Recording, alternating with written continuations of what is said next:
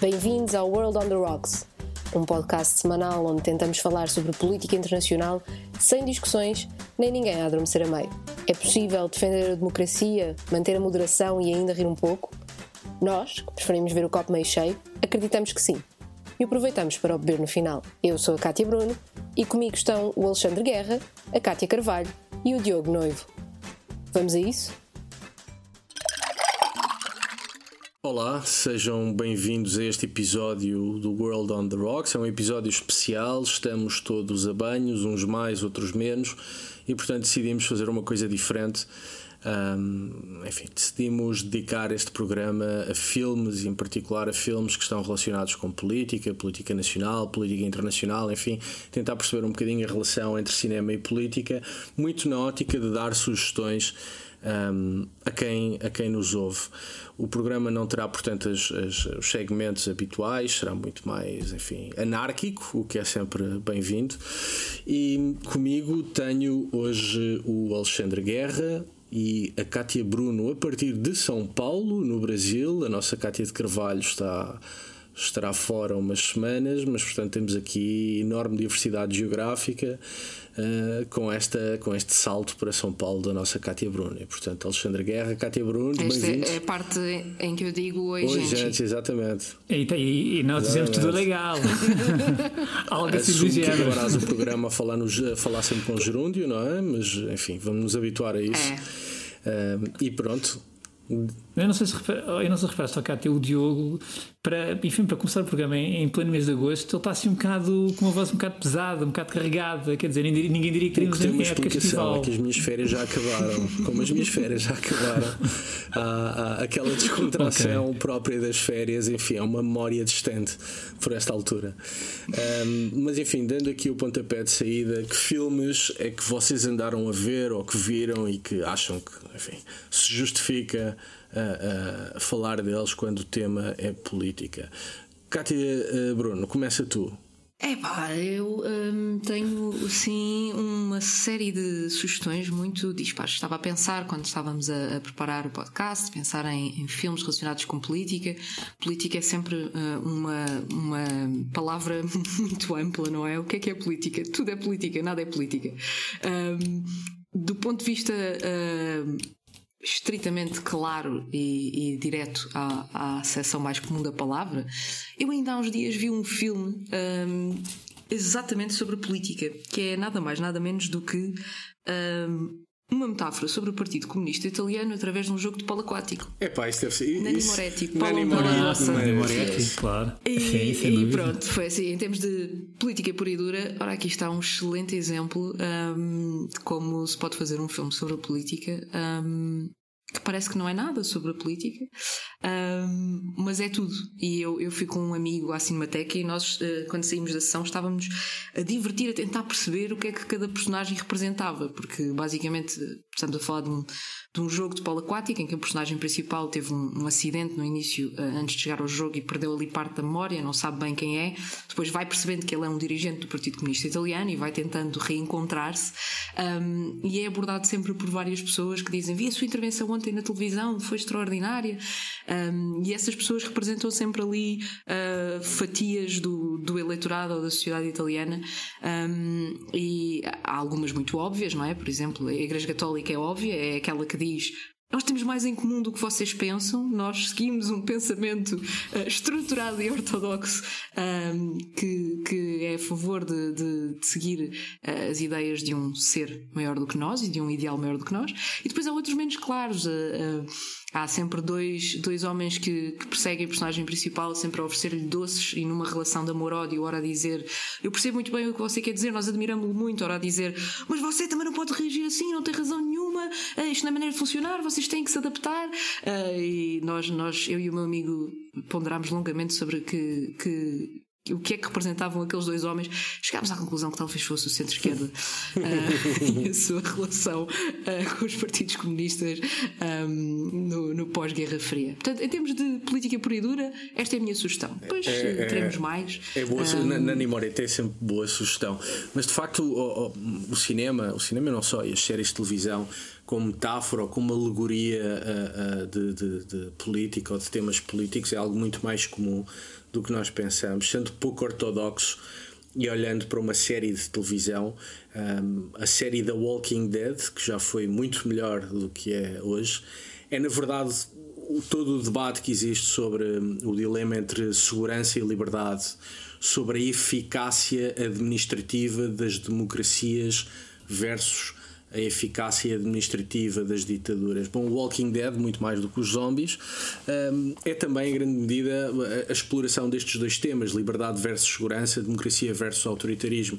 E, portanto, é agir como se pegam em, em enfim, um jogo de polo aquático ou num apocalipse zombie e se consegue, a partir daí, enfim, urdir uma trama. Uh, relacionada com política, portanto, bom, bom arranque. Uh, Guerra, Alexandre Guerra, e tu? O que, é que, o que é que andaste a ver ou o que é que sugeres que, que vejamos?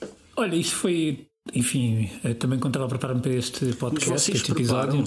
Quer dizer, não, pensei em alguns, enfim, pensei algumas coisas vêm-te à memória do que tu, enfim, do que tu tens visto ao longo dos anos, quer dizer, e, e obviamente não vem tudo à memória de forma imediata. Desculpa lá, e, portanto, Diogo, algumas ser... pessoas fazem trabalho de casa. Já é assim? percebi, já percebi. Já, pessoas que levam isto a sério. Mas o Diogo, o Diogo é craque, é sempre um improviso.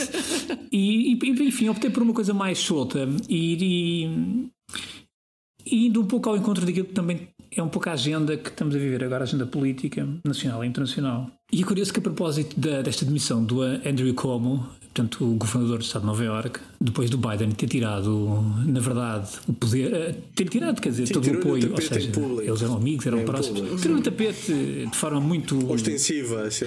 perentória. E, portanto, eles até, de facto, eram próximos, há quem diga que eram amigos, portanto, isto a política realmente não é, nos Estados Unidos, não é enfim, não, não, não tem espaço para este tipo de proximidades, ao contrário, por exemplo, de Portugal, mas isso é outra história. E lembrei-me de uma série que vi e que por acaso conheci por acaso. Eu, eu, eu, eu não sou grande fã das séries hoje feitas hoje em dia que, que, que se vão, digamos, perpetuando por, por, por ano, portanto, por várias por várias, digamos, por várias, uh, por várias séries, portanto, por várias temporadas. Eu sou grande fã de minisséries, portanto, que normalmente têm um princípio, um meio e um fim. Esta foi uma série que eu apanhei por acaso e que é uma série de 2015, chama-se Show Me a Hero. É uma série que muito realista e que basicamente retrata o funcionamento de uma câmara, neste caso da Câmara de Yonkers. Yonkers é a quarta, quarta ou quinta cidade do estado de Nova York. E isto é baseado, portanto, em fatos reais num livro que foi, foi, foi, foi escrito por uma jornalista do New York Times, que conta, digamos, os episódios dos finais dos anos 80, princípios dos anos 90. Uh, eh, o autor principal, portanto, e esta jornalista este livro, uh, de, que foi escrito pelo jornalista de Nova York, uh, foi com base nesse livro que depois o argumentista, que é o David Simon, que fez séries como The Wire, série, por exemplo. Grande série. muito bom, grande muito série. bom. E que, e, que, e que criou esta, foi co-argumentista desta série Show Me a Hero. E esta série basicamente é uma série muito realista e muito crua daquilo que é o poder autárquico. E, portanto, e isso foi o que me fascinou muito. Porque acaba por ter uma abordagem sem aquele brilho dos filmes que nós, nós normalmente vemos, portanto, os, filmes hollywoodescos que sobreaplica, aqueles, aquelas invenções muitas vezes de bastidores. Aqui não, aqui há uma, uma, cru, uma crueldade portanto, à volta da política. E é curioso porque isto é, um, é, uma, é uma série produzida em seis episódios, foi produzida pela HBO eu continuo a dizer que a HBO faz melhores séries que a Netflix, ou pelo menos fazia. Sempre foi, Grande sempre foi vamos meu... ter. Não estou a brincar. Pronto, mas foi, essa foi sempre, sempre foi a minha, a minha, a minha, enfim, a minha perspectiva, mas posso estar errado. E o que, o que me atraiu nesta série, de facto, foi a crueldade e a, a objetividade, uh, sem grandes floreados, mas uh, sobre a forma como se aborda realmente o poder local, uh, aquilo que é também a sede de poder no, de um Meyer, de um jovem Meyer, que é desempenhado pelo Oscar, aquele, aquele, aquele autor que eu gosto muito, que é o Oscar, Oscar Isaac, Isaac, Oscar Isaac, exatamente e, e, que no fundo também a determinada altura acaba por ser ele próprio uh, perder-se um pouco naquilo que é sede de poder e não saber lidar com, também com a perda de poder e isso leva à sua destruição de certa maneira. E é, e é curioso porque o ponto de partida desta, desta, deste, deste, desta série que gira à volta daquilo que é a relação entre a, entre o Presidente de Câmara, entre os vereadores, parte precisamente de uma decisão de, de, um, de um juiz para acabar com, digamos, com uma, enfim, com, com a segregação racial ao nível do urbanismo numa, portanto, numa Câmara. Uhum. E, portanto, é, é muito interessante e eu recomendo, se quem puder e quem gostar destas coisas de política, de bastidores, mas no âmbito autárquico, e, e, e, sobretudo de uma forma muito crua e, muito, enfim, muito pouco, digamos, eh, artificial. Eh, e eu próprio tenho algum conhecimento daquilo que é a rede autárquica, já tive também o privilégio de poder, enfim, trabalhar na assessoria de, de, da maior Câmara de Lisboa, da maior Câmara de Portugal, neste caso a Câmara de Lisboa, enfim, na variação, na oposição. Viste, e, portanto, viste ali muita, posso também muitas dizer das coisas própria, pelas quais passaste. É, é, muito sim, é porque de facto a, a nível autárquico. É. Exatamente, Morgan, só vai se identificando com algumas coisas. Entre outras. Exatamente, às vezes, o que, e vamos falar sobre isso mais à frente, às vezes não é a própria série em si com que nos identificamos, mas com alguns momentos certo, das séries certo, ou de filmes que nós dizemos, pá, isto é mesmo assim. Certo. Uh, e portanto, esta série é uma série que eu recomendo, Show Me a Hero, da, portanto, é 2015, hum. da HBO. São seis episódios e penso que quem gosta destas coisas vai ver e vai, vai gostar. Portanto, é, é, curioso, é curioso falares numa, numa, numa série, o Jean-Luc Godard dizia que quando nós ah, vemos ah, cinema levantamos a cabeça mas quando vemos televisão baixamos-la. Portanto, era uma forma do Godard dizer que a televisão era um produto de qualidade artística inferior e tal. Mas a verdade é que hoje existem séries de televisão absolutamente magníficas, com orçamentos iguais ou superiores aos de longas metragens, com atores. Aliás, antigamente os grandes atores não queriam fazer televisão, hoje os grandes atores querem fazer televisão e, portanto, uh, essa Show Me a Hero, outra Borgen, West Wing, outras séries de política, boas séries de política que de facto uh, querem em termos de representação, orçamento, guião. Diz isto. Desculpa, Diogo, deixa-me só meter a bucha antes que se vá embora. O Alexandre falou do The Wire e eu acho que o The Wire também é um excelente um excelente exemplo Sim, de uma é. série que é política e também sobre a questão, as questões autárquicas, como tu falavas, Alexandre. Toda, oh, oh mas, oh, Cátia, exatamente. Toda aquela trama de. Eu lembro-me de um episódio muito específico, de uma, de uma situação muito específica, quando a pressão que existe sobre o Departamento da Polícia para uh, falsificar as estatísticas do crime para que pareça que está mais hum, baixo, hum, hum, são pequenos pormenores que representam muito bem todo, todo o, o tecido Sim, social eu, eu não trouxe aqui, daquela exatamente, cidade. Eu não trouxe aqui o The Wire. Deixa-me aproveitar porque comecei recentemente a ver uma série já antiga, mas que só agora é penela, que é o Line of Duty, que é uma série britânica, cuja premissa é precisamente essa também, que é a forma como se adulteram as estatísticas de crime para ir ao encontro de ambições políticas ou de rankings de, de, de eficácia e um bocadinho como o The Wire, embora num registro completamente diferente. Sim. Eu só não falei aqui no The Wire poder, não é? sobre... porque achei que era tão. É uma série já, enfim, apesar de ter sido uma série que em Portugal demorou alguns anos, lá está a HBO também, acho que foi a primeira grande série da HBO. Uh, pelo menos foi das primeiras. Demorou alguns anos até ter algum reconhecimento cá em Portugal. Eu não falei, lá está, cinco temporadas, certo. quatro ou cinco temporadas, com personagens espetaculares, com abordagens sociais espetaculares. Aliás, o The Wire, muitos dos atores que entram lá eram, eram precisamente, não os principais, mas alguns deles eram jovens, eh, portanto, de, não eram atores, eram, eram jovens de bairros problemáticos, portanto, dos projects, etc., de Baltimore. Aquilo foi tudo rodar em Baltimore. E depois o que é interessante é que essa série do Wire foi aquilo que gerou, porque gerou uma série de debates a nível universitário, onde os próprios atores fizeram algumas turnés por várias universidades e vários sítios para discutir aquelas temáticas. E, e, também isso, aquela série marcou, The Wire marcou várias, enfim, foi uma série muito importante porque realmente estou debates, enfim, na questão, na questão social, na questão da segregação uh, racial, na questão de, da habitação, na questão policial, portanto, como, como, mesmo na própria descaracterização daquilo que é o tecido industrial das cidades, portanto, do Wire chegou a abordava a questão também do Porto, a questão da temporada, enfim, sim, certo. e com, as, com as comunidades imigrantes da, da Polónia, as comunidades, e, portanto, e, e, depois como o próprio poder local eh, lida com isso, sem dúvida. O Wire, quer dizer, acho que é uma série que hoje em dia é uma das melhores séries para mim de sempre, não é? Portanto, e, e foi o único sítio onde eu vi alguém explicar como o tráfico de droga funciona uh, como uh, um jogo de xadrez ou como uh, um trabalho no McDonald's. São analogias sim. extraordinárias sim, uh, sim, e que mostram bem como o, tráfico de droga é em si mesmo também um, um, pelo menos o tráfico de droga em cidades como Baltimore, uh, em si mesmo um projeto capitalista, não é? E que tem a sua própria organização de oferta e procura, apenas. E se, se, os, nossos, se os nossos ouvintes, se alguns dos nossos ouvintes nunca ter visto o The Wire, quer dizer, acho que nós os três. Não, vejam, vejam. Leva aqui, muito, muito, leva aqui o carinho de qualidade não, e, do World on the Rocks. E o comentário da Cátia Bruno é bastante ajustado, porque se tu entenderes política como relações de poder e como equilíbrios de poder e como flutuações de poder, ao fim e ao cabo, o The Wire é sobre isso. É, é sobre a forma como vários círculos de poder se movem e estão em mutação permanente procurando ganhar o jogo. E, portanto, acho que o The Wire pode perfeitamente ser classificado como como série, como série política. Sim. Aliás, eu, eu acho que calhar... qualquer aspirante a político devia olhar para como é que uh, é construído Sim. um império da droga para tirar algumas lições é. de como sobreviver. Curiosamente, não são poucos os políticos bem-sucedidos, inclusive em democracias, que tem tanto os padrinhos como o Scarface como filmes de referência. Ora, o Scarface está. mais do que, do que os padrinhos. E, portanto, também são outros filmes que têm uma dimensão política bastante grande, uh, que são clássicos já e, e, e deviam ser vistos. Eu, eu, se calhar, aproveito de estarmos a falar do Mas, lado oh, mais negro só, das coisas. Diz, só, diz. Só, já que isto é fluido, ainda bem que tu há pouco falaste em Jean-Luc Godard, eu já agora recordo-me de um filme documentário que vi Jean-Luc Godard que é precisamente a Sympathy for the Devil, onde Sim. ele acompanha as gravações portanto, da música do Sympathy for the Devil dos Rolling Stones e onde, é onde, onde de facto está uma série de questões contestatárias e portanto sociais. Isto só pegando, que eu gostei sim, imenso, sim, sim. vi já há alguns anos, já não me recordo hum. bem.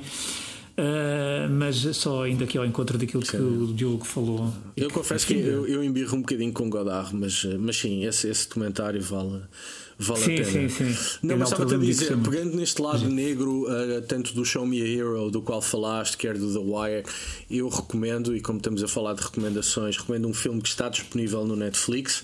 Uh, é um filme espanhol, chama-se O Homem das Mil Caras, é de 2016 e é baseado em factos reais. Portanto, conta a história de um homem espanhol chamado Francisco Paesa, um, um, personagem tão fascinante como, como difícil de escrever. Ele foi homem de negócios, foi espião, foi diplomata, curiosamente foi embaixador de São Tomé e Príncipe na ONU. Ninguém sabe muito bem porquê nem como, mas foi sobretudo uh, um burlão. E Francisco Paesa tanto trabalhou para o Estado espanhol como trabalhou contra o Estado espanhol. E o filme O Homem das Mil Caras oferece uma boa amostra desta ambiguidade colorida deste personagem histórico. Uh, uma das cenas iniciais recria um momento em que uh, Paesa está a vender dois mísseis terra-ar a um comprador árabe, algo que de facto aconteceu. No entanto, e isto também corresponde à realidade, mas já não vem no filme, Paessa e os serviços secretos espanhóis para quem ele estava a trabalhar na altura sabiam que os mísseis acabariam nas mãos da organização terrorista ETA.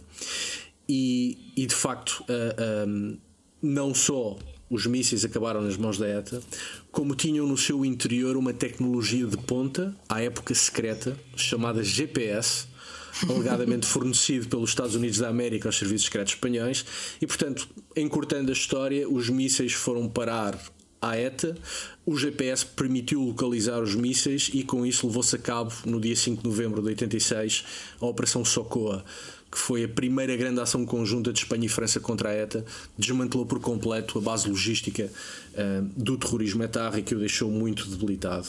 Mas se neste episódio o Francisco Paessa jogou a favor do Estado, há um outro onde ele jogou contra uh, o Estado. Uh, e, e, estou a falar da fuga de Luís Roldan, que foi um caso muito mediático, muito polémico em Espanha. Luís Roldan era o diretor-geral da Guarda Civil que foi indiciado por apropriação indevida de fundos públicos e por enriquecimento ilícito, abandonou Espanha, uma fuga, enfim, uma coisa inexplicável. E o arquiteto da fuga, que aconteceu em 1994, foi precisamente Francisco Paesa. E, portanto, este filme, O Homem das Mil Caras, retrata um pouco o que foi a vida uh, uh, deste personagem singular chamado Paesa. Um, e, sobretudo, foca-se na, na, na, fuga de Luís Roldan, portanto, deste diretor-geral da Guarda Civil, que, eh, enfim, fugiu com os dinheiros no bolso eh, de Espanha para evitar responder perante a justiça. O filme tem depois também uma, um tema, enfim, implícito, eh, que é a história das cloacas do Estado. Da mesma forma que nos Estados Unidos, e o cinema norte-americano também retrata isso muito. Acho que o Alexandre Guerra já falou disso num episódio que é do complexo uh, militar industrial, não é? Portanto, uma espécie de, hum. de, grupo económico e político que atua à margem da lei nas zonas sombras, nas zonas de sombra do Estado para com isso ganhar poder político e poder económico. Em Espanha chama-se isso as cloacas do Estado e, portanto, uh, uh, os esgotos do Estado, os lados menos salubres do Estado. E, portanto, o filme é também um, um, breve olhar para as cloacas do Estado uh, espanholas. É claro que o filme é ficcionado, é baseado em factos reais, retrata um conjunto de episódios que de facto aconteceram, mas, enfim, toma-se um conjunto de liberdades criativas. E é, sobretudo, um filme que, que enfim, entretido, útil e, e, enfim, falando de política e de cinema, sugiro a quem nos ouve O Homem das Mil Caras, realizado por Alberto Rodrigues e que está disponível no, no Netflix. Eu gostava Mas, de saber olha, agora... onde é que o Alberto Paes acabou. Olha, o Alberto Paes, antes do filme, antes não, uh, um ano depois uh, do filme sair, deu uma entrevista à Vanity Fair espanhola em que veio repor parte da sua verdade dos factos, continuou a não falar daquelas coisas das quais não quer falar, mas ninguém sabe muito bem onde é que ele está. O homem, eh, desde embaixador de São Tomé e Príncipe na ONU, a banqueiro na Suíça, a intermediário dos serviços secretos espanhóis, ehm, a ser abandonado pelo Estado espanhol e parte da razão pela qual ele se depois portou mal foi precisamente para se vingar. Pá, esse é um tipo multifacetado em que nunca ninguém sabe muito bem onde é que ele anda e o que é que anda a fazer mas, mas dá para, para ter um pequeno olhar não só do que foi a história deste homem, mas do que foi Espanha nos anos 80 um, através do filme. E, e, por isso acho que é um filme que, que, que vale a pena ver. Mas desculpa, Alexandre, ias dizer qualquer coisa. Ia pegar só na, nas tuas palavras, quando há pouco falaste de sombras, e enfim, também pegando na questão mais do terrorismo e das sombras e da, enfim, daquilo que é menos, pode ser menos legal Uh, enfim, por parte do Estado, de algumas entidades. Uh, Lembrei-me, eu recentemente vi. Recentemente, quer dizer, há uns meses, há uns tempos, por acaso vi dois filmes relacionados com, enfim, com um processo que teve tudo menos transparência, que foi, portanto, a intervenção norte-americana, enfim, a intervenção, a invasão americana ao Iraque, não é? Portanto, certo. em 2003. E hum, vais falar do Zero Dark Thirty não, já falámos disso, foi quando ah, foi a questão okay. do, do, Afeganistão, portanto, Sim. agora estou a falar do Iraque, mais concretamente, okay. uh, que foi em 2000 e, portanto, 2003, exatamente. Hurt Locker. Um, Pá, estou a não, não, não, não, Hurt Locker é um grande filme. É para adivinhar, é vais falar do Vice. Não, não, eu, eu ia Sim. falar. Não, não eu, eu, ia falar de um filme. Uh, precisamente por, por, todo o processo, como foi conduzido até, a, até enfim, até até aquilo que depois foi também a Cimeira das Lajes, depois a invasão do Iraque, não sei se, portanto, se lembram Sim. disso, todo esse processo. Enfim, que acabou por ser um processo altamente vergonhoso e pouco transparente. Até e eu, do alto dos meus 13 anos, me lembro. Exatamente. E eu, e, portanto, toda, aquele, toda aquela construção de factos, de, enfim, de, de casos, de um caso bélico, de que havia armas de de Iraque, etc. E eu, por acaso, há uns tempos vi um filme de 2019 chamado Official Secrets. O filme é de 2019, é um filme britânico.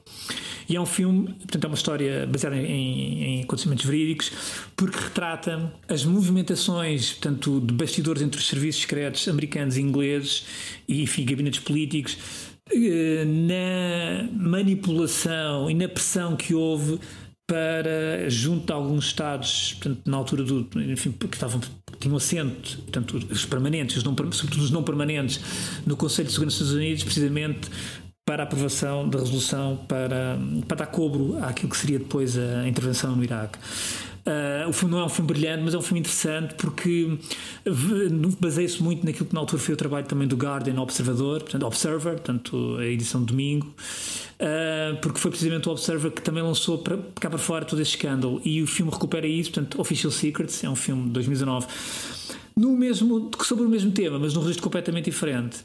E, e, e, também vi há uns tempos, não conhecia, mas admito que mas é seguramente um dos melhores, uma das melhores sátiras portanto, feitas a, a este período uh, portanto, da história recente. Chama-se In the Loop e eu recomendo hum. vivamente, chama-se In the Loop. O filme é britânico, é, é baseado, aliás, numa, numa série da BBC. O filme é de 2009, portanto mas é um filme absolutamente genial em termos de sátira a tudo o que se passou durante esse período. Portanto, entre Londres e Washington, portanto, envolve políticos, envolve assessores, envolve jornalistas. É um filme que me deu um enorme prazer, portanto, vê-lo. Um, eu não conhecia. É um filme já de 2009, para ter uma ideia. Portanto, chama-se In the Loop. Sei que o filme tem passado, passa de vez em quando num dos canais portugueses, ou das TV Scenes, ou estes canais. Portanto, não, não, agora não consigo precisar, mas se puder pesquisem porque é In The Loop, porque é de facto um filme brilhante e é uma delícia ver aquele filme. É, é do Armando Iannucci de... e eu acho que tudo o hum. que ele toca é genial. Armando Iannucci fez o In the Loop, depois fez a série VIP, que é a melhor sátira sim. que eu já uma vez vi na vida sobre sim, política norte-americana, e mais recentemente fez um filme, A Morte de Stalin, que é também uh, uma sátira extraordinária à União Soviética. Que é, muito ver esse filme, não consegui é um ver gênio. Ainda. Então, quando falamos em. E tu conheces cinema já viste o In the Loop, O In the Loop não, está na minha, ah, pá, na tens, minha tens lista de espera já há muito tempo. Uh, Vais adorar. Tudo o que vi do Iannucci achei extraordinário. É, vais adorar. Eu pensei que quando falaste de crítica ao Iraque ias falar de dois filmes. Uh, um, um deles gostei, o outro nem por isso. O, o, o, primeiro, do qual gostei menos, foi o filme W, do Oliver Stone, que é basicamente enfim, o retrato de, de George W. Bush e da criação de George W. Bush, e depois o outro filme do qual falou a Katia, o Vice, sobre o vice-presidente Dick Cheney. Sim. Gostei muito mais do Vice sobre Dick Cheney, achei um filme muito mais uh, sólido e muito mais inteligente. O Oliver Stone é, é um tipo com palas nos olhos e, portanto, acho que é menos tem, tem umas palas nos olhos tremendas e portanto aquilo é sempre tudo muito previsível e tudo muito. O Oliver Stone é muito propagandístico, mas é, muito, mas é possível ser um realizador propagandístico e ser bom. Vide Ken Loach. Não, certo, certo. Eu gosto de Ken Loach. Eu o gosto Oliver muito Stone de Ken não Loach. é propriamente o melhor exemplo. Uh, acho que é, o Ken é Loach é, é, um bom exemplo de que é possível ser propagandístico e fazê-lo bem, não é?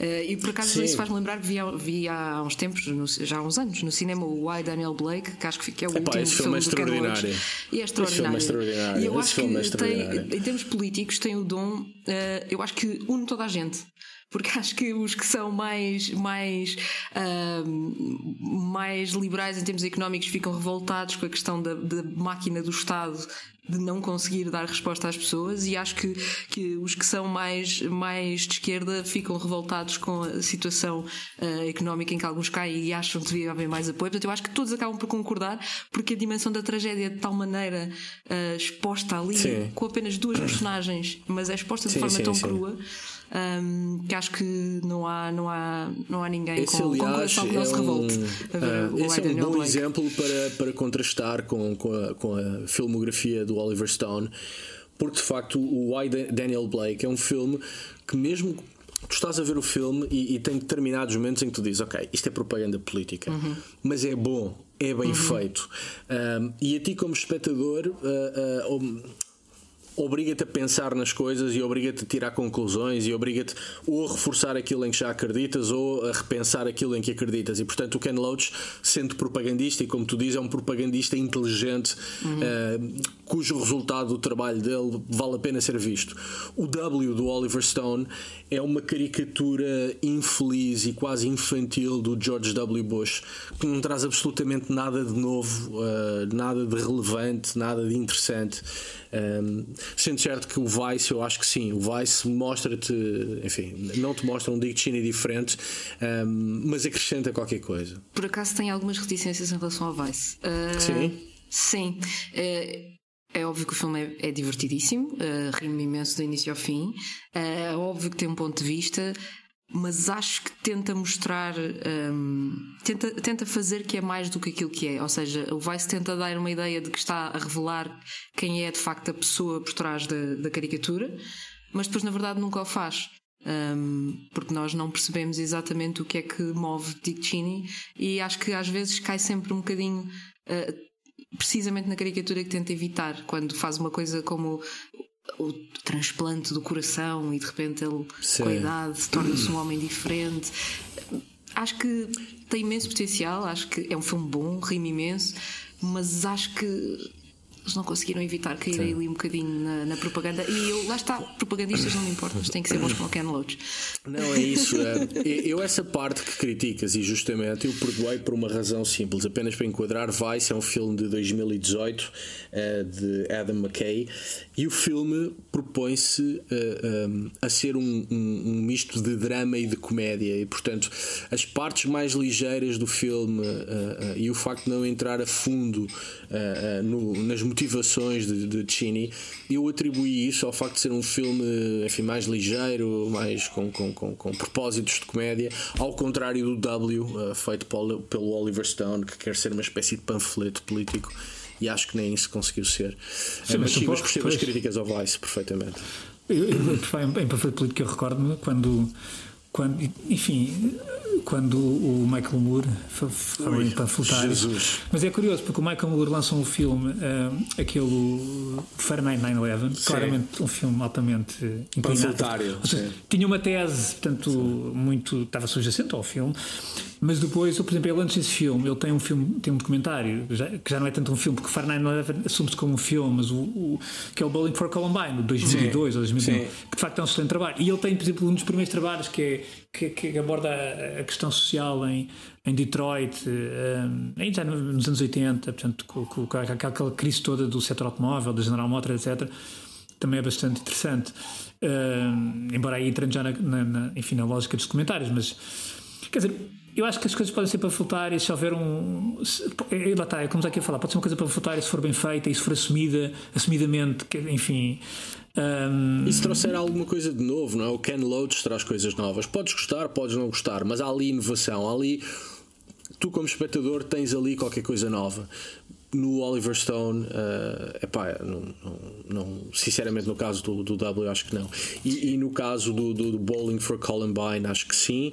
No caso do Fahrenheit 9-11 achei aquilo epá, impossível de consumir. Tentei consumir, mas achei aquilo impossível de consumir. Eu nunca vi Michael Moore, que... mas... Diz, diz, A tua vida é melhor, a tua vida é melhor. Não, não, o Michael Moore é, tem, tem, tem, coisas muito, tem coisas muito boas e muito engraçadas. Ele também tem uma coisa sobre os canadianos, também nos anos 80, anos 90. ou seja, uh, o que é que acontece? Eu acho que a na altura da carreira de algumas destes, destes cineastas, por exemplo, isso aconteceu muito com Oliver Stone, Uh, às vezes querem ser mais do que aquilo que eles são. Podem ser, são excelentes cineastas, mas depois às vezes querem ser ativistas. Uh, e já certo, querem ser. Certo, é isso, é isso. E portanto, e depois a coisa não resulta bem, porque de facto nós não nos podemos esquecer que a Oliver Stone tem filmes realmente espetaculares, tem coisas sim, de facto sim, sim, sim. que quer dizer que todos nós já vimos e que ficámos maravilhados, quer dizer, com, com, com os filmes, e mesmo aqueles filmes mais, digamos, eh, mais a puxar a uh, ao sentimento americano, quer dizer, aquilo, enfim, uh, tem uma função e quer dizer, é um filme que tu vês, vais ao cinema, vês aquilo e, e cumpre a sua função, passas um bom momento a ver o filme, portanto. Uh, agora, o problema é quando realmente se passa para um, enfim, para um lado mais ativista, e eu acho que a determinada altura o Oliver Stone, enfim, uh, passou um pouco para esse lado, quer dizer, e já não, já, o seu lado cineasta perdeu-se um pouco para o lado mais, não sei. Sim, ativista, acho que a, a, ativista, ativista portanto, é a palavra correta. E isso às vezes pode não resultar muito bem, não é? Eu acho que foi, foi um pouco isso que aconteceu, ou que tem acontecido na carreira do Oliver Stone. Eu acho que é muitas Sim. vezes porque uh, estes estes cineastas quando entram por aí perdem a nuance, não é? Há uma certa há uma certa ideia de querer passar uma determinada mensagem e sobrepõe-se ao resto. Uh, por exemplo, estávamos agora aqui a falar da, da questão de, de, do Oliver Stone comparado com, com, com o Ken Loach um, e, e, isso fez-me lembrar uh, a forma como se retrata, por exemplo, muitas vezes no cinema, a pobreza e como muitas vezes há realizadores que querem tanto passar uma ideia de um, é preciso combater a pobreza, estas pessoas estão numa situação terrível, que se pinta uh, os pobres, essa expressão genérica, uh, sempre como muito bonzinhos. Um, e essa, esse é sempre às vezes um problema, que é as pessoas são pessoas. Uh, ou seja, é muito importante. Lá está, por exemplo, e acho que o Ken Loach faz isso bem no I, Daniel Blake, perceber que as pessoas, quando estão a passar fome, sim vão comer a socapa no banco alimentar e não dizer que, que levaram aquela lata. Um, sim vão gastar dinheiro em tabaco porque é pá, sabe bem naquele momento e é o pouco prazer que se tem. Um, e, e, acho que muitas vezes é essa a questão. É, é por exemplo, falávamos aqui, uh, falando aqui em questões de, de pobreza e destas ideias de virtude ou, ou, ou, pecado associados à pobreza. Eu acho que um filme que aparentemente não é político, mas que é extraordinariamente político, um, é, por exemplo, o Cowboy da Meia-Noite. Um, e é, acho que é, para já, em termos de, de em termos históricos, aqui em termos de contexto, eh, foi o único filme a ganhar o Oscar melhor filme classificado para maiores de 17 anos. Uh, o que é, o que é, para mim, foi uma surpresa saber. Um, e foi um filme que foi um, foi muito criticado, foi, foi comparado quase como se fosse um filme pornográfico. Um, e eu acho que é um filme uh, que acaba por ser muito político, no sentido em que mostra como é que era o submundo de Nova Iorque dos anos 60, uh, todas as pessoas que lá viviam, as condições em que viviam. e não faz delas santas, faz delas uh, exatamente o que são. Que é sim, aquilo que são. Aquilo que são, uh, sim. Um, com as suas incongruências, um tipo é com as suas um tipo ambiguidades. que é um cowboy todo sexy que gosta muito de mulheres, vai se prostituir com homens porque precisa de dinheiro, sim.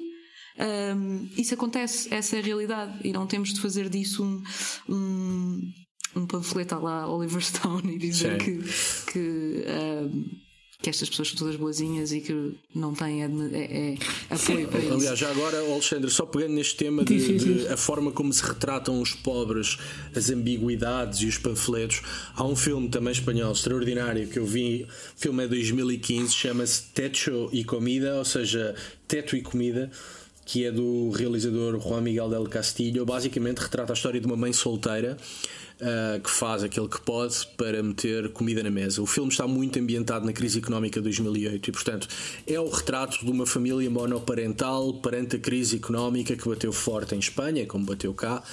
Um, e de facto a maneira como retrata aquele caso que é um caso de nova pobreza, não é? Portanto, não, não, uhum. não é o pobre eh, no sentido quase ficcionado que temos todos na cabeça dos contos que ouvimos em miúdos, mas é o pobre que trabalha, é o pobre que tem casa, é o pobre que faz aquilo que pode para sobreviver e, portanto, não vive, sobrevive. A maneira como é retratada a pobreza neste filme um, a nova pobreza, sobretudo, pareceu muito, muito interessante e, e pareceu-me talvez a coisa mais interessante uh, da forma como se retratou a crise financeira de 2008, que também deu asa a um conjunto de filmes. Sim. Este, este Teto e Comida uh, de 2015, espanhol, acho que é bastante capaz tem o seu lado panfletário também, evidentemente, mas acho que é bastante capaz na forma como fala da nova pobreza, é? que é uma coisa que eu acho que nem toda a classe política entendeu muito bem ainda o que é a uhum. nova pobreza. Uh, pessoas com qualificações, uh, pessoas que têm casa, que têm teto, uh, que têm comida, mas manter esse teto e manter essa comida exige-lhes um esforço hercúleo quase. Portanto, também um bocadinho nessa linha sugiro o Teto e Comida de 2015. Desculpa, Alexandre. Uh, pois, olha, já agora estavas a falar sobre a questão de 2008, já agora lembro-me de um filme que às vezes passa na televisão que, que é engraçado, que é The Margin Call. Um, Se não diz-me qualquer coisa. Sim, sim, é um filme engraçado porque, enfim, uh, não é nada de especial, mas é um filme que, enfim, engraçado enfim, que, aborda um bocadinho a questão de, realmente da, daquilo que é, enfim, de como os sistemas realmente muitas vezes estão, estão, estão aguentam-se por meros, enfim, por meras questões técnicas e que basta uma falhar e tudo ruído, uhum. enfim, como um castelo de cartas. Um, sim, estamos aqui a falar sobre, enfim, sobre essas coisas da pobreza e a pobreza, por acaso, é um tema que nem sequer é muito Uh, é um tema que nem é Já muito sei, abordado. Desculpa, vi o Margin Call, gostei bastante do Margin é Call giro, não é? e exatamente, da forma como retrata o colapso do sistema financeiro. Sim, sim, sim. É, exatamente. Vou, vou apontar esse, não tinha ouvido disso. Gostei, gostei, não, mas gostei, há um filme, mas há um filme melhor que é. Tens o, o, Wall Street não é? e tens o A Queda do Wall Street, eh, que acho que em português é a grande aposta. A Queda do Wall Street, pai, não sei qual é o filme, há um filme Short. The Big Short, de 2015, ah, que é, comédia que é inspirado dramática. no livro do Michael Lewis, sim. Sim, com o Christian Bale, com o Ryan Gosling, com o Brad Pitt, eh, com a Marisa Tomei. Esse é um grande filme também. Tem muitos bons argumentos para. para eu sabia, eu sabia, não, desculpa, eu Christian Bale, Brad elenco, Pitt, Ryan Gosling, epá, o que é que temos a seguir? Que o elenco seria não, mas é um filme.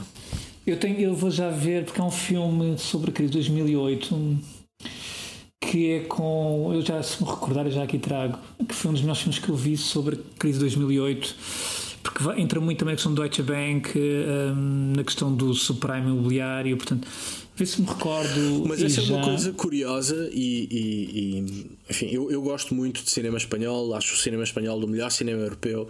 Uh, e há uma coisa que me surpreende no cinema espanhol e também no cinema norte-americano, mas aí acho mais normal, é a capacidade que o cinema, que os realizadores, que os atores, que os guionistas têm de rapidamente adaptar ao cinema uh, temas sociais e políticos uh, vivos, não é? Uhum. pensemos que nós em Portugal temos agora um filme sobre as doces, tivemos um filme sobre António Variações, décadas depois Décadas destes personagens terem existido e, enfim, e a qualidade dos filmes, enfim, questionável, não vou entrar nisso agora. Agora, de facto, a, a- a Espanha a- e os Estados Unidos, porque têm uma indústria muito mais forte, muito mais experiente, aí acho que não, não surpreende tanto.